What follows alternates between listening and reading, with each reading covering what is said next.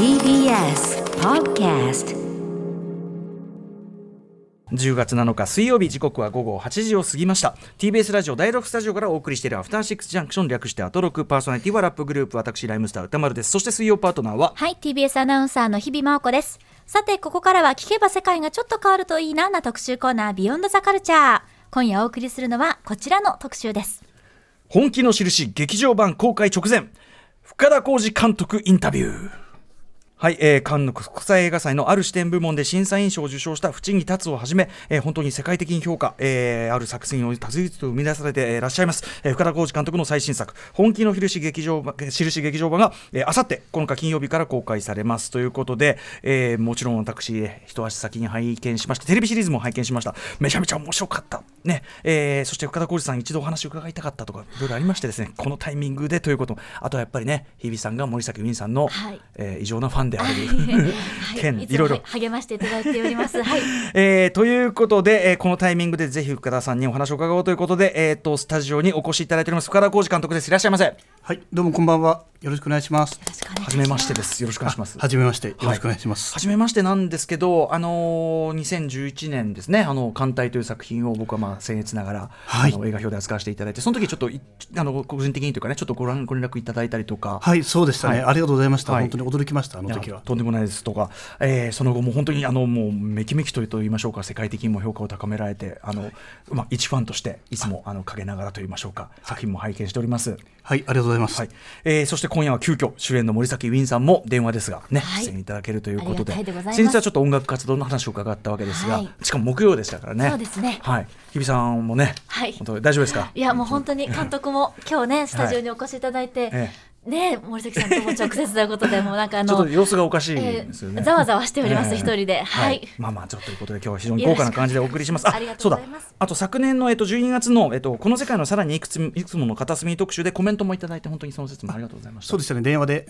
その時、うん、はい。参加させてもらいました、ありがとうございます。ありがとうございました。ということで改めて深田浩二監督ご紹介を日比さんからお願いします。はいご紹介します1980年生まれ東京都のご出身です。大学在学中に映画美学校で映画制作を学ばれて劇団青年団に入団演劇演出部で活躍されていました。そして2010年艦隊で東京国際映画祭の日本映画ある視点部門作品賞やプチョン国際ファンタスティック映画祭の最優秀アジア映画賞を受賞されました。さらに2016年、淵に立つでは、カンヌ国際映画祭、ある視点部門の審査員賞に輝くなど、国際的な評価を獲得。代表作には、ほとりの咲子、さようなら、海をかける、横顔などなど数多くの作品を撮り続けていらっしゃいます。そして9日金曜日から公開されます。最新作、本気の印は初の漫画原作ものであり、初のテレビドラマでも放送されていた作品です。はい。えー、先ほど言いましたように私は2011年前の番組でやってた時に「艦隊」という作品、えー、評させていただいたのと,、えーと、昨年7月に横顔というこれもすごかった、はい、えー、評論させていただきました。とにかく今回のあの本気の印もそうですけどこれは褒め言葉として取っていただきたい嫌な話を、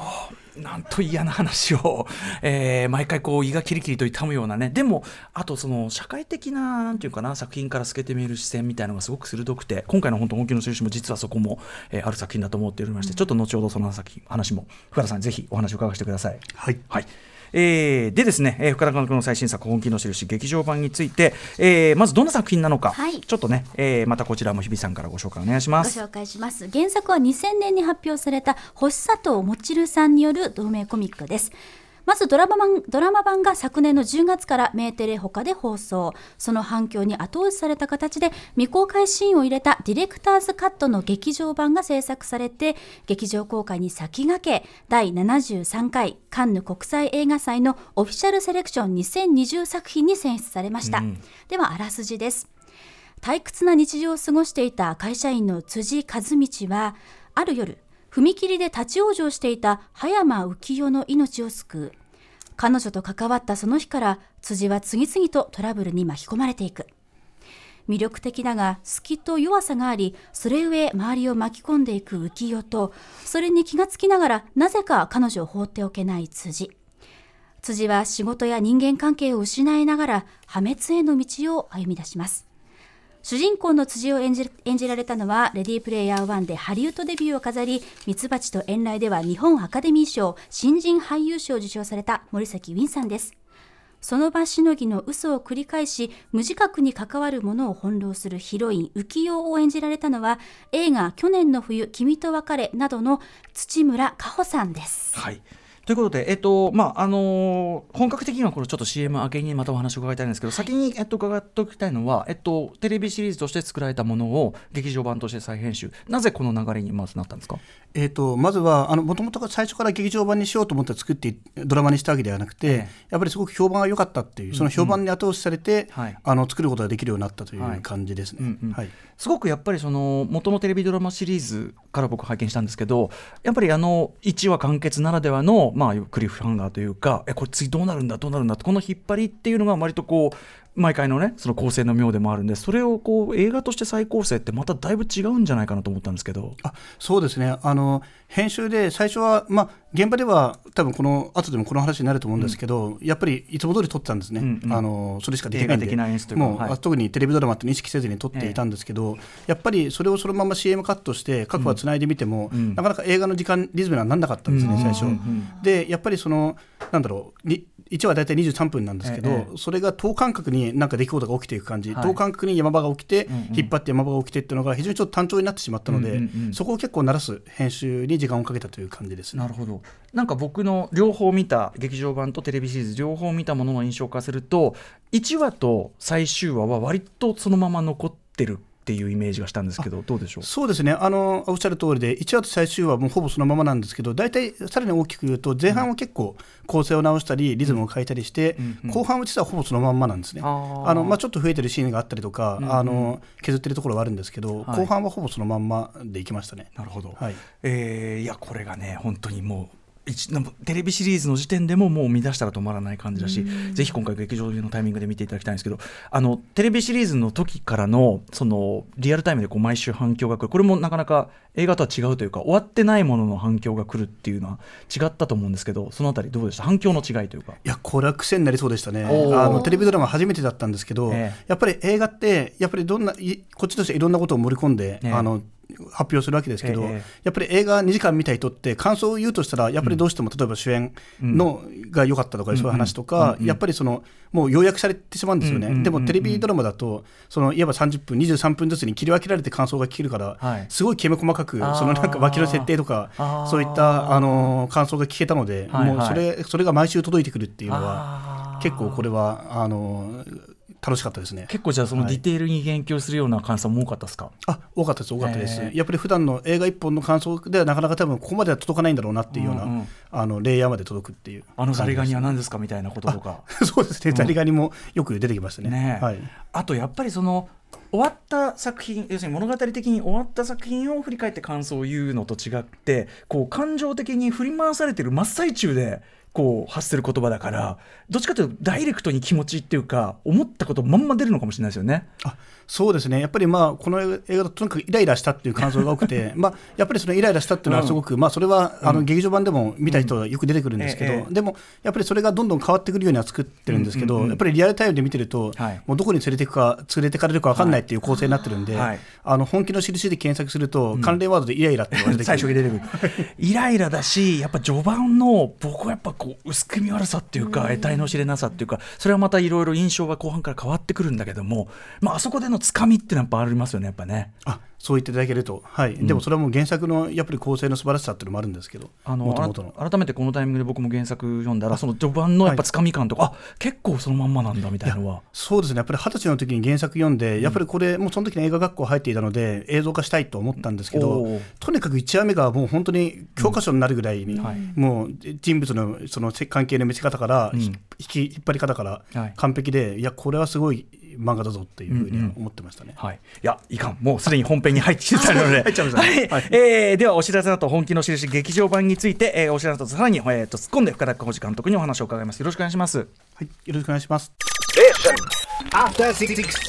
はい、すっかり話が始まりましたね。はい、えー、時刻は8時11分です。TBS ラジオアフターシックスジャンクションパーソナリティは私ラッパーのライムスター歌丸と、水曜パートナー TBS アナウンサーの日々真央子ですえー、そしてこの時間のゲストはこの方改めて、えー、映画監督深田浩二さんです。よろしくお願いします。はいよろしくお願いしお願ますいしますはい、えーということで改めてあさって9日金曜日からね、えー劇場版が公開される本気の印、えーの話を中心にまあ伺っていきたいんですけどあの先ほどもちらっとおっしゃってましたけどその元の原作漫画をもともと読まれてファンだったということなんですね。はいそうですね。はい、うん、それはあの大学生時代という。もう二十歳の時なんで、そうですね。映画大学生だったし、あの夜間映画学校は夜間だったんで夜間の学校にも通っていた頃ですね、その時にすでにこれはテレビシリーズにした方がいいかなと思った。あもうそれは思いました、まあやっぱり映画映画にしたいと思ったんですけど、はただやっぱり内容がすごくそのさっきクリハンガーとおっしゃいましたけど、い、わばどんどんどんどん事件が起きていく巻き込まれていくっていう設定なんで、はい。まああのやっぱりすごくテレビドラマ連続ドラマ向きだなっていうのを思いましたし、いわゆるあの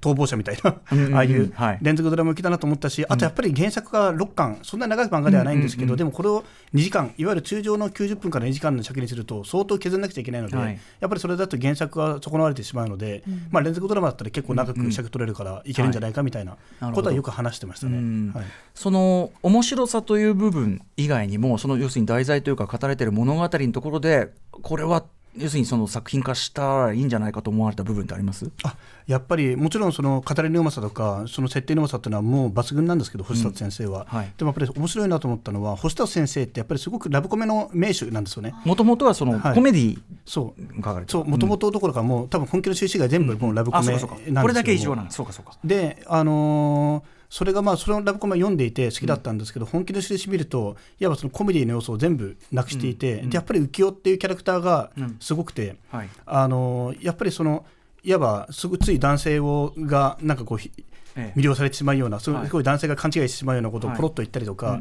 するキャラクターなんですけど、そういうなんかすごく男性を魅了するようなことを言う好きの多いうん。ヒロインって結構実は青年誌だとよく出てくるんですよね。それはその、はい。要はもうちょっとあのポジティブな意味で出てきがちってことでしょうか？そうなんですね、やっぱりそれは青年誌ってやっぱりメイン読者層が男性なので、やっぱりその女性キャラクター特にヒロインなんかは男性との恋愛の距離感でみんな設定されている、あ、る意味男性に都合の側い。いに都合がいいそうですよね、はい。こっちこちら側の欲望に都合よく答えてくれるキャラクター造形をされがちと。でそれが実際にあのリアルな場にいるとどれだけそのいわばいわば傷を伴うキャラクターになるのかっていうことを描いていて、はい。だからこれが本当に星田先生にとって自己否定的というか、うんうんうんうん。自分これよく例えに出すんですけど、はい。藤子 F 不二雄先生が、うん。その大人向けのはい。その短編書くとめちゃくちゃ怖い、はい。自分世の中で一番怖い表現は藤子先生の短編だ、はいはい。藤子 F 先生の短編だと思ってるんですけど、ええ。ええはい。あのあれってすごくそのパーマンとかドラえもんとかのああいう非日常系の、もうそのまんまの絵柄ではい。ひっくり返してブラックに描くっていう。のをひょんひょろとかねひょんひょろいきなりもうひょんひょろとか、うん。あれ一もう一番怖いですからね恐ろしいものやったりしますもんね。まあ、あと、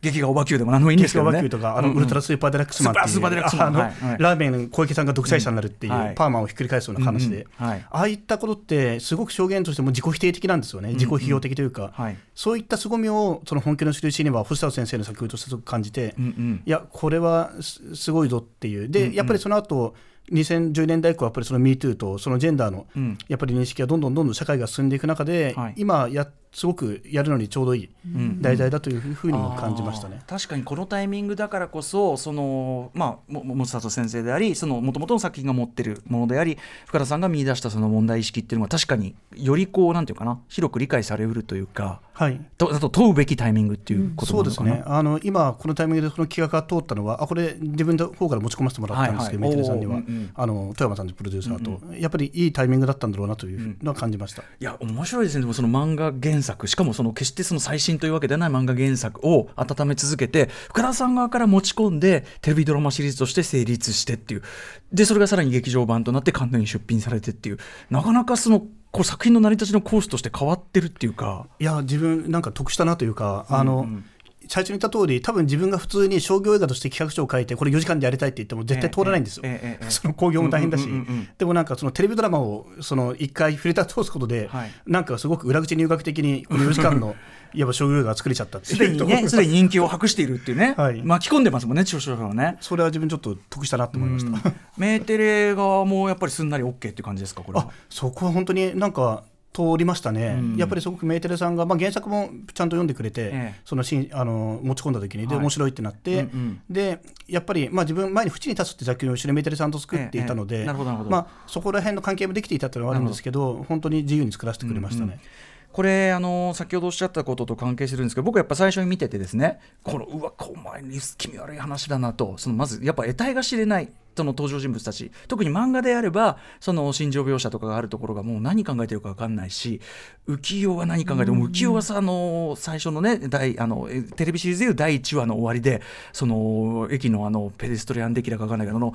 方のベンチのところに寝てて。っていうところでうわこうなんだっていう感じがして。で見ていくうち僕は最初はだからあこれはだからその深田さんなりのフィルムノワールというかねノワールで、まあ、そのいわゆるファムファタルと呼ばれるようなあのの新しい形というか非常に受け身なファムファタルっていうか感じなのかと思ったら見ていくとそこに対してどんどんその男性側の視点が相対化されるような、まあ、展開であったりとか実際セリフでそれが出てきたりとかあるいはその浮世側の視点が出てきたりとかっていうんでだからそれはすごくこうずっと見ていくうちに最初にこう思ってたものがこうメリッと裏返されていくというかそれはありましたねすごくね。あそうですね。ファンファタールっていうのはやっぱりすごく意識していて、うん。あのやっぱりどうしてもこの題材ってふいわゆるファンファタールとか悪女者って呼ばれるようなものに、まあ、なりやすいというか、ええ多分そういったものたくさんあるので、はい。であのやっぱりこれ作る前にもそのメーテレさんの方で、まあ、ドラマの宣伝でいろいろ宣伝文が作られた時に、うんうん。そのファンファタールっていう単語も使われていたんですけど、ええ。そこはちょっと私の方からお願いして、うん。ちょっとそれはやめてほしいということで、うんう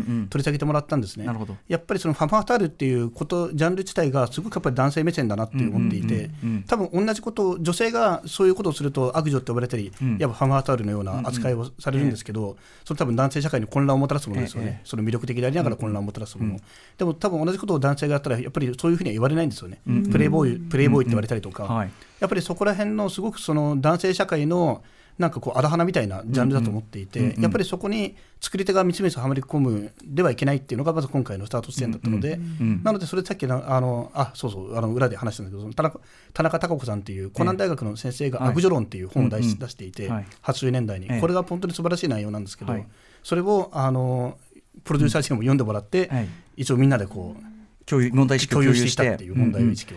実際森崎ウィンさん演じるその辻というその男の主人公だってその割と流されるままにいろんな女性と関係を持ってしれっとしてて要するにその受け身であって流されるままにやってっていう意味ではすごく実はその土村佳穂さん演じるその浮世っていう女性キャラクターと実は全然同じようなことやっててで実は2人が言ってることが完全に裏返る瞬間が出るじゃないですか。前半で辻が言ってたことあのなぜその,、えー、とその浮世という女性のことを、まあ、ほっとけないという理由でやると。で後半そしたら今度はその浮世が全く同じ理由でほっとけないという理由でその辻を拒絶というかから離れていく。っていうところが出てきます。それはまさにその裏返すっていうことですよね。そうですね。そこは結構意図的にその原作でもある展開なんですけど、うん。原作よりもよりセリフを、うん。あのリンクさせて、はい。あのまあ、辻とやっぱり浮世が似た者同士であるっていう、うんうん。こやっぱりその主体性のない2人がうん。主体性をいかに獲得していくかみたいな話だと思っていて、うんうんただ同じ主体性がなく生きていてもやっぱり辻っていうのはその男性で、うん。それなりにサラリーマンとしていい地位にもついて、うんなんとなくできてしまってる、やっぱりそれは、そのまあ、やっぱり下駄を履いてる男性、同じ同じようなキャラクターでも、はい。片方はうまくいっていて、片方は非常にその大変なことになってるっていう生活が、うん。まあ、そういった差みたいなものが出ていくと面白いなとは思いました。そのね非対称性って意味ではその、まあ、関係を持っていた先輩のその同僚である細川さんというねあの同僚がだけがその例えばそういう2人の関係が浮上した時に問題視された時にやっぱその女性側だけが部署飛ばされたりとかってめっちゃ現実でも聞くひどい話だし、やっぱそこの意識ってもう常になんか話のあちこちに出てくるなと思いましたけどね。そうですね。いわばその辻の会社が恋愛いわばその恋愛禁止みたいな感じになっていて、え同じ部署で付き合うとそのいわばどっちかが飛ばされる、まあ、女性が飛ばされるっていうようなうんうん設定なんですけど、これって今今このね令和の時代にそういう会社があるかどうかわからないんですけど、うんうん。でも現実として昨年例えばその医大で女性のその、受験生だえけえマイナス10点されていたとか、まんなあ、ありえない暴力ですよね。犯罪ですよもう本当に。大犯罪。いったことが普通に起きてるのが2019年なので、うんうんうんやっぱり全然すごく今のテーマだなというふうには思いました。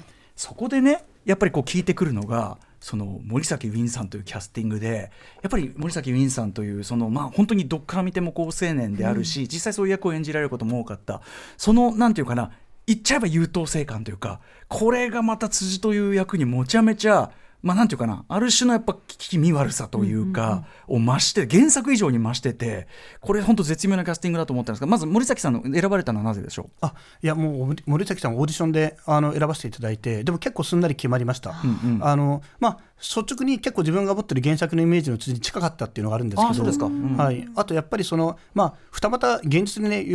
多分二股三股かけてる男性って必ずしもイケメンじゃないとは実は思うんですけど、うんうん、でもやっぱりそのなんだろう流されながら女性となんか歌またさんまたやってるっていうのが非常に説得力のある、はい、あの甘いマスク。と、うんうん、あとでも後半どんどんどんどんその社会性を剥奪されていって、はい、やっぱ本気になっていくっていう、うんうん、やっぱりその過程を演じ分けられるっていうのがやっぱりオーディションで3つのシーンを演じてもらって、うん、あの前半の方と中盤の方と後半の方の、はい、やっぱりそれがすごく見えたので、あのまあ、もう森杉さんいいなっていうふうに思いましたね。これちょっとネタバレになるからあれですけど終盤彼が再び出てきた瞬間のもう佇まいからしてあもう違うう人になってるっていう感じの。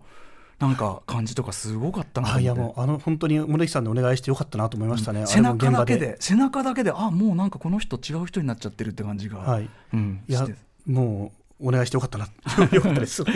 さあ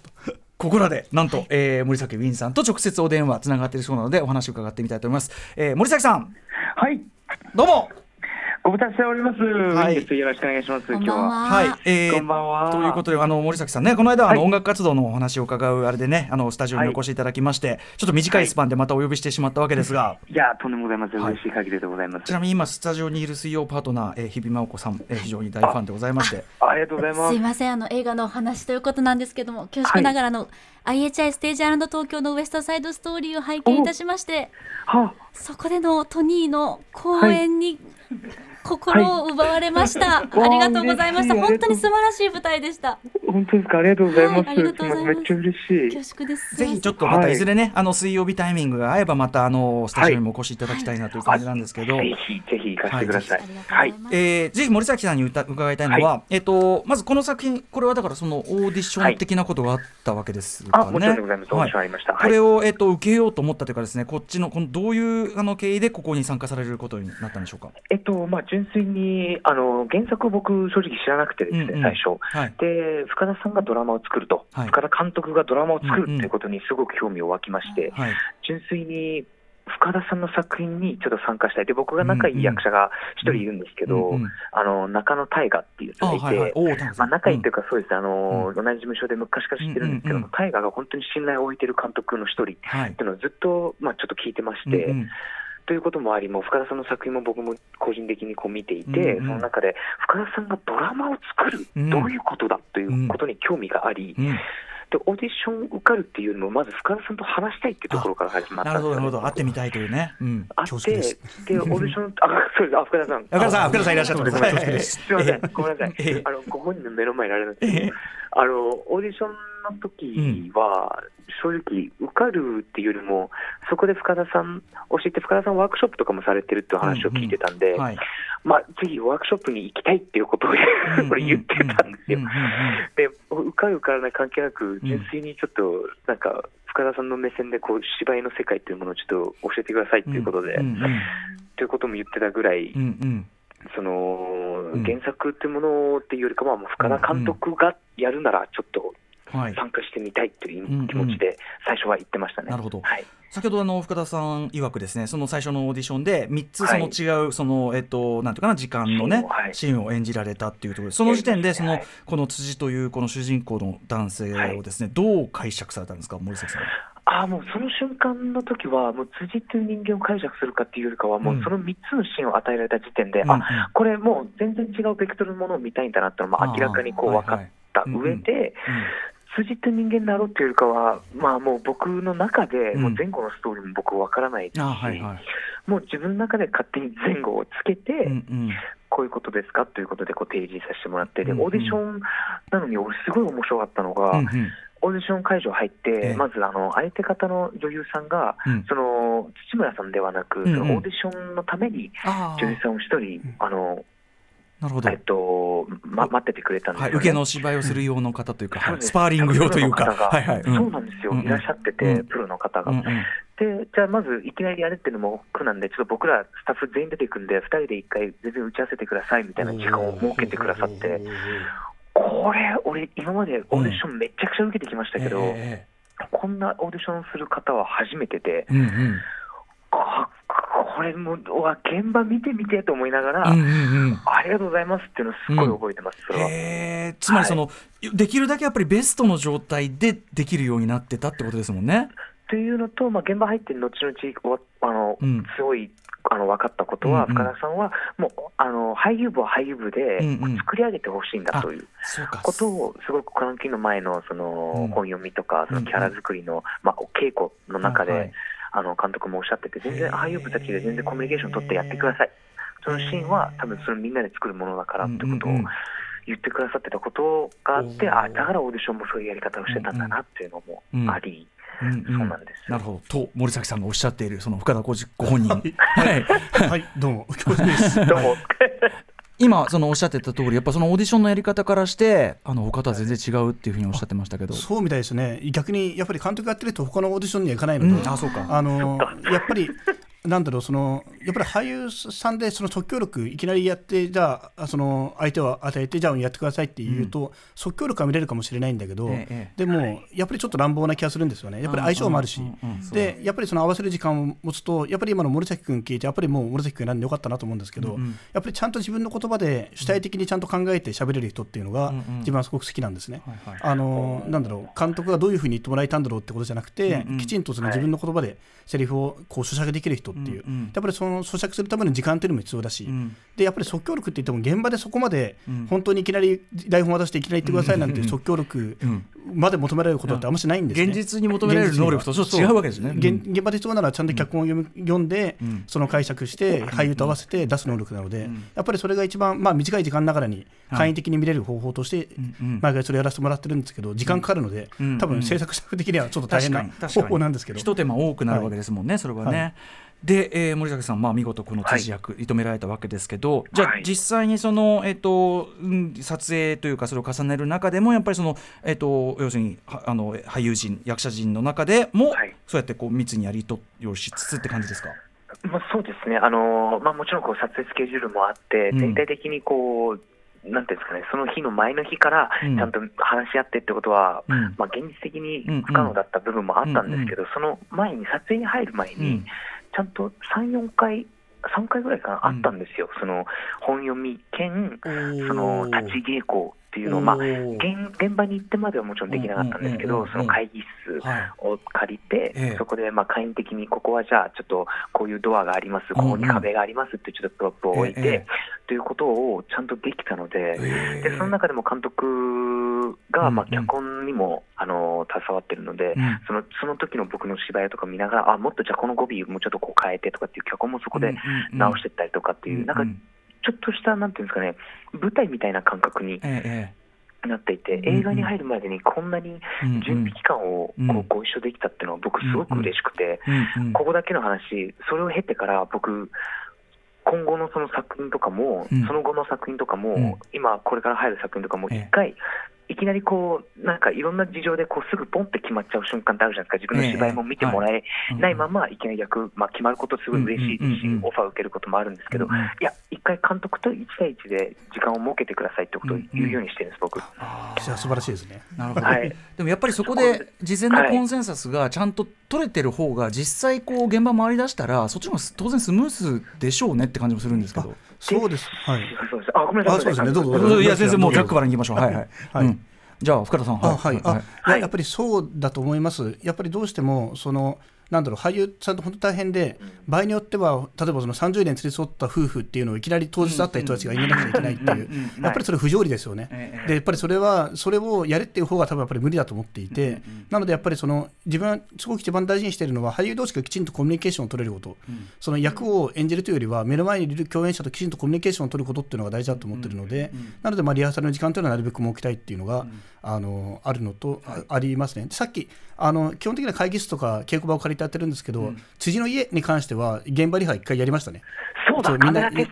ました、僕ら、そうだ、行きました。あそこ一番舞台になりますしね、やっぱりそうですね。あの浮世さんとのキスシーンとかも確かあのあキスシーンそうあるんですね、そういうのがあるんですけど、あれが結果的にやってよかったなと思ったのはあそこで結構撮影部も照明部もどう撮ろうっていうのを全部決めたんですけど、実際そのまあ、たまたまその撮影当日が本当に時間がない時で、うんうん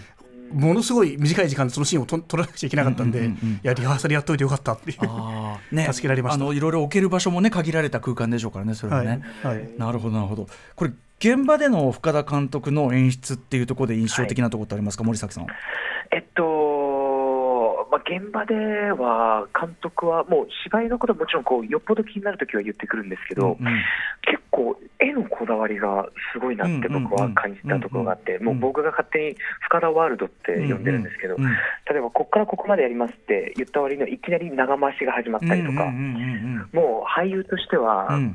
もう楽しくてしょうがないんですよね、それはやっぱりやりがいのところなんですね、やっぱね。あの一回その、これ、ネタバレになるから言って、あでもそこはあれか、ドラマのところでは入ってるシーンなんですけど、うんうん、カフェで浮世にちょっと僕が怒る、関根君が怒るシーンがあって、もうカメラポンって一回決めて、本当はカット終わってたらしいんですけど、いや、もう長回しでもうずるっといきましょうってなったシーンは、もう興奮しましたね。へやっぱりそのや,、はい、やっぱ入り込めたまんまんまでいけるってことですかね。っていうかその、なんていうんですかね、もうリアルなところをただドキュメンタリーとしてこう撮ってもらってるような気がしてて、ここからここまでこのカットでこういう芝居でっていうことではなく、単純にこう誰かが覗いてるような視点でこう見てくれてて、もうどうぞやってください、もうそこで生きてくださいってこう、その場でなんか、やることとかもだからほぼ決めてないんですよ、ここでこう手元を取るから、じゃあここでちょっと早めに携帯触っとこうとか、そういうの全くなく、その瞬間出てくるものを全部やってるんですよ。で、リアルをいきなりポン、はい、どうぞっていう、なんかもう、はい、じゃあここをもう長回しにしますみたいなことをやってくれたのは、僕、すごい楽しかったです、本当に楽しかったです、あれは。これはだからやっぱり演者とその演技というものに対する圧倒的な信頼あってこその決断ですね、これね。そうだと思っています。あのもちろんカット割りある程度事前には決めていくんですけど、やっぱり現場で見てみて、まずそのカフェのシーンはよく覚えてますけど、うん、もう覗いてリハーサルやってもらったら、もう全然これ持つじゃんっていう、うん、そのカットを細かく割らなくても、いや、もうこれで面白いから行こうっていうふうになって、はい、で確かにその本当に信頼関係大事だと思っていて、よくなんかその演技指導はどうされてるんですかって聞くんですけど、うんうん、一応自分の持論としては、そもそも現場で指導しなくちゃいけなくなった時点で、だめなんだっていう、やっぱりその基本やっぱりちゃんといいいい俳優とか、そのやいいうまい下手っていうよりも役に合っている、その先に合ってる俳優を選んでることが大事で、それがちゃんとできていれば、本当に監督の仕事なんてもう6割、7割終わってると思っていて、なので、なんだろう、その例えば森近さんだったり、津村さんだったりをもうお願いしてる時点で、もうその人の個性とか、そういったものも含めて、自分はもう、あの信頼してるというか、そのなんだろう森崎さんを森崎さんを殺して辻になってほしいわけじゃなくて、うんうん、やっぱり森崎さんと辻のなんかこう、うんうん、合わさったもの、うん、もうぐちゃぐちゃに合わさったものを見たいと思ってるので、うんうん、だからこそちゃんと自分の言葉で喋れる人、うん、自分の感性で演技ができる人っていう人にお願いしたくて、うん、まあ、森崎さんやっぱりそこがばっちりだったっていう。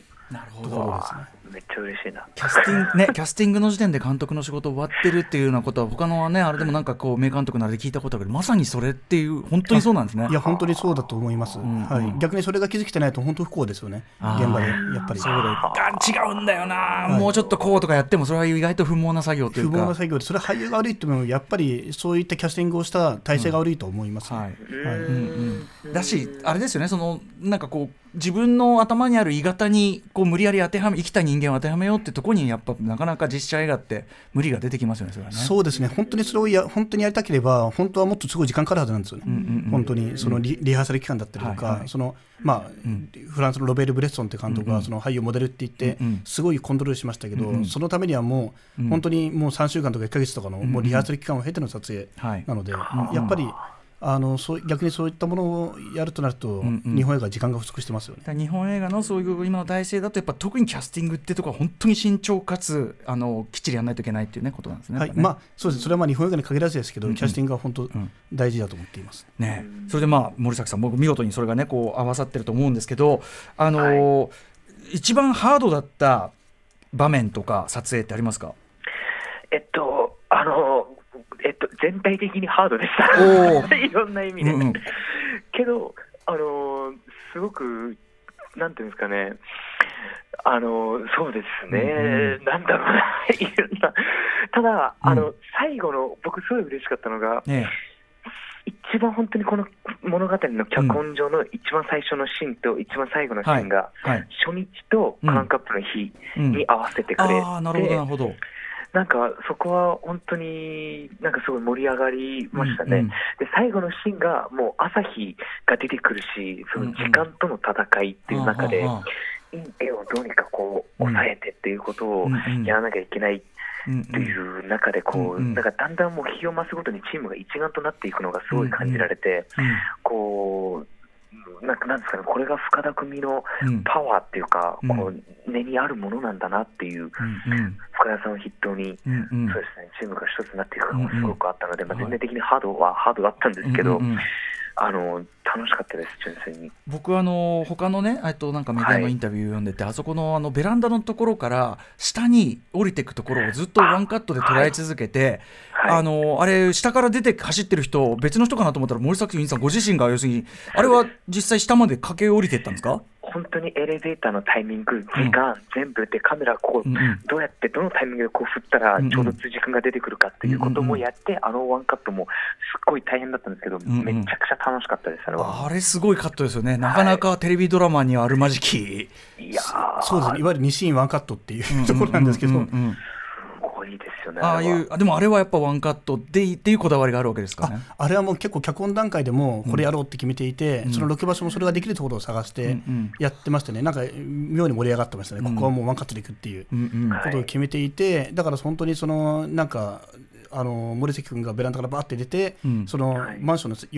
5階6階ぐらいなんですよね。うんうん、で6階ですね。6階か、はい、6階で、はい、で森関君が下から出てくるのをそのままカメラでワンカットで捉えていくっていうやつなんだけど、一点想定外だったことがあったら、はい、思ったよりも早かったってああそうなんですね。もうあと3、4秒遅れて出てくるかなと思ったら、もうあもう来たっていうあそうなんですね。感じでありました。え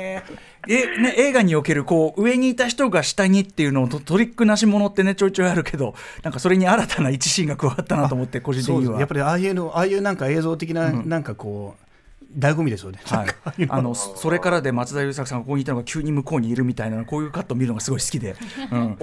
いやいやいやということでちょっとねえっ、ー、と、はい、森崎さんちょっとねまたお話伺いたいのはあれなんですけどまたちょっとぜひ、はい、あのいろんなタイミングでもお話伺わせていただきたいですし、何しろ水曜に来てくださいとい。うことが。あ、ぜひあの本当にお邪魔させてくださいまた。日比さんは今ねで,、できるだけ気配を隠してるんだと思うんですね、そんなもう恐縮あもう恐縮です。ありがとうございます。るなうるせえお前振るなっていうふうな歴史を感じました。はい。ということであの森崎さんまたあのよろしくお願いします。ありがとうございます。はい。監督あの土日よろしくお願いします。あ はい。よろしくお願いします。あそうですね舞台挨拶そうだそうだはいはい。えー、ということであのじゃあこれからまたちょっとねいろいろ劇場とかのあれも、はい、あの回られて大変だと思いますがあのはいお体など気をつけてはい、はい、はいまたよろしくお願いします。森崎ウィンさんでした。ありがとうございました。はい、ありがとうございます。ありがとうございました。あのそのベランダのね、あ、そう、森崎さん、そう、はい、素晴らしいね。いやでも、なるべくね、あのハードにならないように気をつけたつもりだったんですけど、やっぱり。主演の方にはハードだったのかな。やっぱりそれは単純にペースがやっぱすごく、はい、こう時間も限られてるしってことなんですかね、まあ、そうですね。やっぱり、まあ、どうしてもね自分なんかスタッフでやってる時なんか本当に徹夜撮影って多くて、うんうん、まあ、自分が現場やる時にはもういわゆる長時間撮影っていうのはしないってことは、うんうん、あの決めていて、まあ、最後あの明け方になったっていうのを、ロケ地の都合でどうしても、うん、あの終電後しかできない、うん、ちょっとこれ以上、ね、言うとねいろんなネタバレになるんですけど。確かに、はい、そう終電後しかできないものだったので、まあ、ちょっとそこに合わせて集まってみたいな感じでやってたんですけど、あのまあでもやっぱり撮影日数これ多分この後のまたテーマにかかってくるんですけど、やっぱり撮影日数ね、もっとたくさんあるといいなとは思うんですけど本当にギリギリの中でみんな頑張ってくださいました、ね、でもその限られた条件の中でこれだけ豊かなものを捉えてという。例えばそそのやっぱ豊かであるなって感じるのは一つにはさっきおっしゃったようなその役者の演技に対する信頼があっての一つの本当にこうこう生の空間を捉えてる感じとか。あとやっぱそのワンカットここはワンカットである。あのあれ僕がそれで思ったのはあの例えばあの後半あの、まあ、みっちゃんと言われるねその同僚の主人公の、うん、えー、同僚の、まあ、年下の女の子と,、えーとそのえー、浮世というねあの女性がこう喫茶店にいてで喫茶店と話と話してるとこう向こう道の向こう側にこうこう遠くの方に一人男の人が現れて。でずっといるから何かなと思ってるとっていうような、うん、すごくやっぱ奥行きがあるし要するにちゃんと画面を集中してちゃんと見ていてこその演出だからやっぱすごい、まあ、いわゆる映画的というかテレビドラマであんまり見ないタイプの演出だなみたいなので、でもやっぱそこはこだわられてっていうか自然にやられる感じなんですかね？そうです。自分のも好みの問題もあるんですけど、うんうん、やっぱりすごいその奥行きを生かした奥行きとか高低差を生かした映像作りってやっぱりそれだけ結構ゾクゾクする、うんうん、あいいな。自分が本当に映画ファンとしてい。いなと思う映像を結構なんとか監督として、うん、あの再現したいというか出したいっていうのがあるんですけど、はい、あとやっぱりテレビ、まあ、これテレビドラマに限らないんですけど、やっぱりすごくそのうわ残念だなというか退屈だなと思うその映像作品ってやっぱりすごくその全部交通整理になってしまってるっていうその情報の、っていう感じるのはすごくなんか残念な感じですね。なんだろうこうもう一つ一つがもう情報として説明。説明こう消費されてしまってるっていうような作品ははなんかまあ単純に退屈だなっていうふうに思うのでそうはならないようにしたいなとは思っています。確かにその情報の伝達だけでも情報の伝達があのうまくできてないと話が入ってこないから難しいけどでも情報の伝達だけに奉仕してると確かになんかこうあらすじだけ見せられてるような、はい、で実際何のためにはじゃあ我々がこういうお話形式のものを見るのかっていうのがよく分かんなくなってきちゃいますもんね。いや本当に。だったらあらすじ聞きゃいいじゃんっていうことにどんどんなってきちゃうから、うん、その演出の部分でこれちょっとすみません細かい話になっちゃいますけど先ほどネタバレにならないように気をつけつつ言うならば、えーと前半、えー、と物語前半で辻というその男性キャラクターが言っていたことがまんま裏返してその浮世というその人が言い出す場面があってそこの僕演出で面白いなと思ったのはそこで浮世が喋ってるところを直接映すんじゃなくて浮世の顔が映った車の窓ガラスにずっと寄ってって。そこを映し続けるっていう、まあ、なかなか不穏なというかやっぱテレビの画面に映るものとしてはなかなか異様なそれが結構長時間映るしあれっていうのは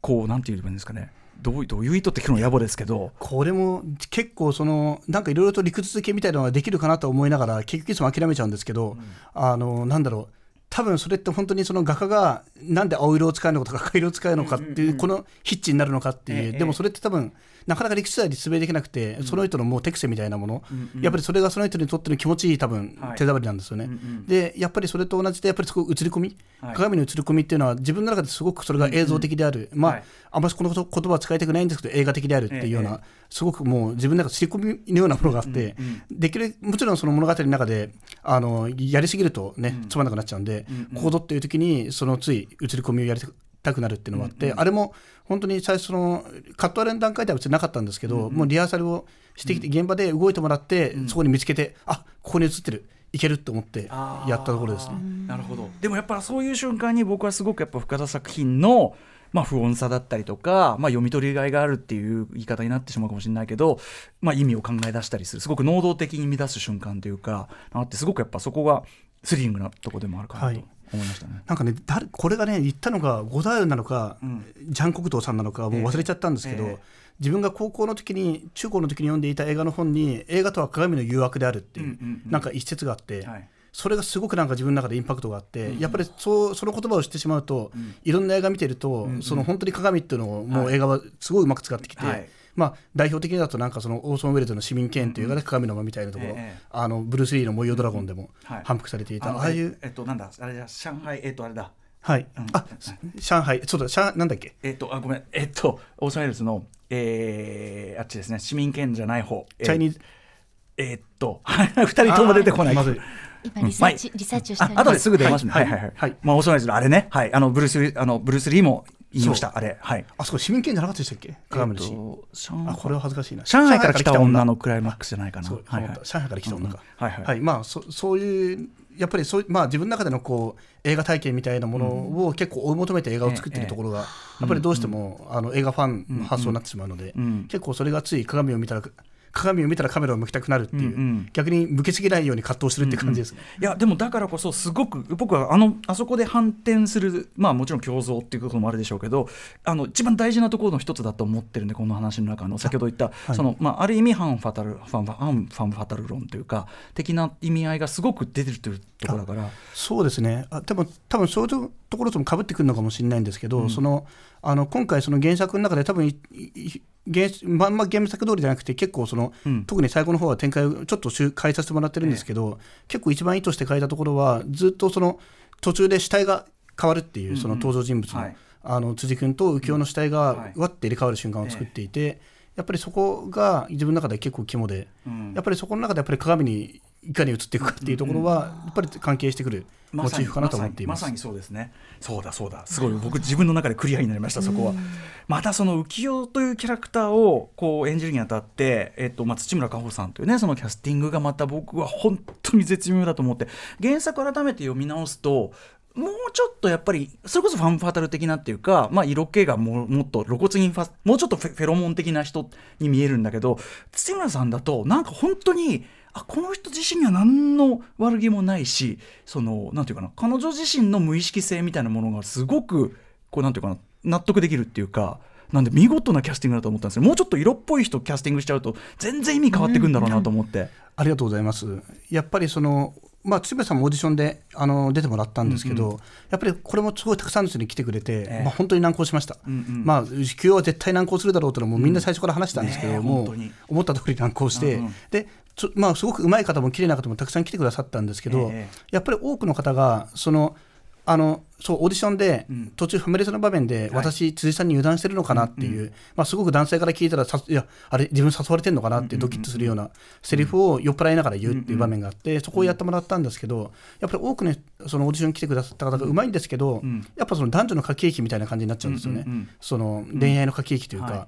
ただその浮世さんはそれをすごくまるでその、無邪気にというか、素で言っている、その本音で言っているように言ってくれたので、やっぱりもうあのいいなっていう思ったのと、うんうん、やっぱりそこで、まあ、原作の方だとどうしてもやっぱり星立先生の各女性すごく可愛いんですよね、うんうんうん、すごくその、うんうん、やっぱりその記号的に、うんうん、すごい漫画表現としての記号的な可愛さっていうのはどうしてもやっぱりそれは残るし、まあ、土村さんもすごい可愛らしい方なんですけど、非常に可愛らしい方なんですけど、はい、やっぱりそのなんだろうこう色気でみんなが誘われてしまうというよりも、その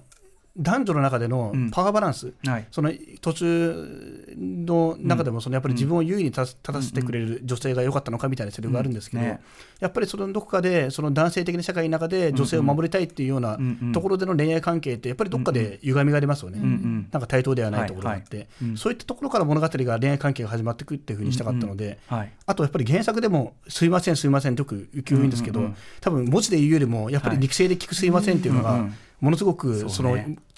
あの浮世のキャラクターを作ったかなと思います、はい。うん、そうあとそのやっぱりその浮世さんが言ってることをその性的に解釈するのはこっちのその男性側の欲望とか願望とかあの勝手であってっていうところがよりやっぱねその土村さんが演じることでなんか際立った感じがするんですよね。彼女自身は全然そんな意図全くないよみたいなことを勝手にその周りの男たちがこう都合よく読み取ってなんかやってるだけじゃんって感じがすごくね見えて。だから浮世自身に対する好感っていうのは全然こう土村さんがやることによって最初からこう確保ただ同時にやっぱり行動そのものは得体が知れない瞬間がで得体の知れなさっていうのは僕はやっぱりあの深田さんの作品全体に通じるっていうか要するに他者ってことですね。要するに他の人って分かんないじゃんっていう他の人が何を考えてるかなどは家族であっても分かんないし分からない他の人は分からないっていうその根本的なその溝でありでもその人たちと生きていくっていうこれがすごく今回だから僕はやっぱその原作はありますけどすごい深田さんらしい話だしと思ったんですね。その他者の得体の知れなさであったりでもそれと生きていくってご自身でそのなんていうかな共通テーマとして意識されている部分だったりします？あそこは多分ありますね。やっぱりそれはどうしても毎回毎回その映画を作る時には自分にとって多分もしかしたら一番大事かもしれないところで、うんうんそのスクリーンの中にやっぱり多差性があってほしいっていう方よく、まあ、知るんですけどよくわかんない予言なんですけど、やっぱりその多差性って何かなっていうとやっぱりそこに自分には理解できない他者がいるっていう状態だと思っていて、まあ、これは正直自分自身が映画見るときに、これはもう正直あまし共感したいって思う思わない方なんですね全然、うんうんうん、なのであの自分の映画に共感できなかったって言われると本当ごめんなさいって感じになるんですけど、うんうん、でもやっぱりその自分に共感できる人がいた時よりも、うん、やっぱり理解できない他人存在が映画の中に作りに行った時の方が自分は結構ゾクゾクする人間で、でもやっぱりその距離感って、まあ、さっきあのおっしゃった通りに本来その夫婦であっても家族であっても、うん、なんとなく分かったような気持ちになってるけど、本当に隣にいる人が何考えてるか分かんないし、うんうん、さらに言うと、うん、自分自身が何考えてるかなんて自分にだって分かりやしないんですよね、分かったように気になってるだけで、だからそういったそのなんだろう距離感みたいなものが、スクリーンとお客さんの間で結べるといいなっていううんうん、いうのは思いながらいつも作っています、うんうん、なんかその得体の知れなさにこうスクリーンを通じて見た時にやっぱ自分の得体の知れな自分がいる世界と自分の得体の知れなさとも向き合わされるっていうかそれから僕は福田さんの先見た時の嫌な話をしますねねっていう感じこれ褒めてますけども。感じだなとう。わ時間がちょっと迫ってきちゃったんだけど、はい、すみません本当はね深田さんがこの世界で活躍する日本監督としてっていうから見た日本映画という話こんな大きな話をしている場合ではなかったですね、これね。またちょっといずれお話、あの、お話してお話伺ってよろしいでしょうか？喜んで。まあ、おそらくそのね、あの、この作品が関連出品してのまた反響等もあるでしょうし、それも含めてまたちょっとお話を伺って。もうじゃあぜひ、またもう一回来るチャンスがもらえたと思って。いや、もちろんでございます。よろしくお願いします。はい、ありがとうございます。はい、ではでは、えー、最後にまたこの作品の情報を日比さんからお願いします。はい、改めまして、深田監督の最新作、森崎フィンさん主演の本気の印劇場版は、あさって9日金曜日から全国の映画館で公開となります。さらに先ほど森崎さんからもお話ありました通り9日金曜日にはヒューマントラストシネマ渋谷午後1時15分からの回の上映後に深田監督と森崎ウィンさんそして土村佳穂さんによる舞台挨拶が予定されています。村山さんのあのね仕切りでのこれ絶対面白いでしょうねはい、それが11日日曜日午前11時からとなりますね、うん、はいその村山さんがトークイベントということで本気の印劇場版について森崎さんと監督と村山明さんが語り尽くす無観客トークイベントこちらがツイキャスにて、えー、有料配信されますのでこちらも楽しみにしていただけたらと思います。はい、ということであの改めて本気の印これあの普通まあいろいろ言ってきましたけど普通にめちゃくちゃ面白いんであの、うん、フラットに見ていただいて、まずはハマっていただけると、えー、いいかなと思います。ということで、えー、ここまでのウエストは深田浩二監督でしたありがとうございました。はいありがとうございました。ありがとうございました。After Six Junction.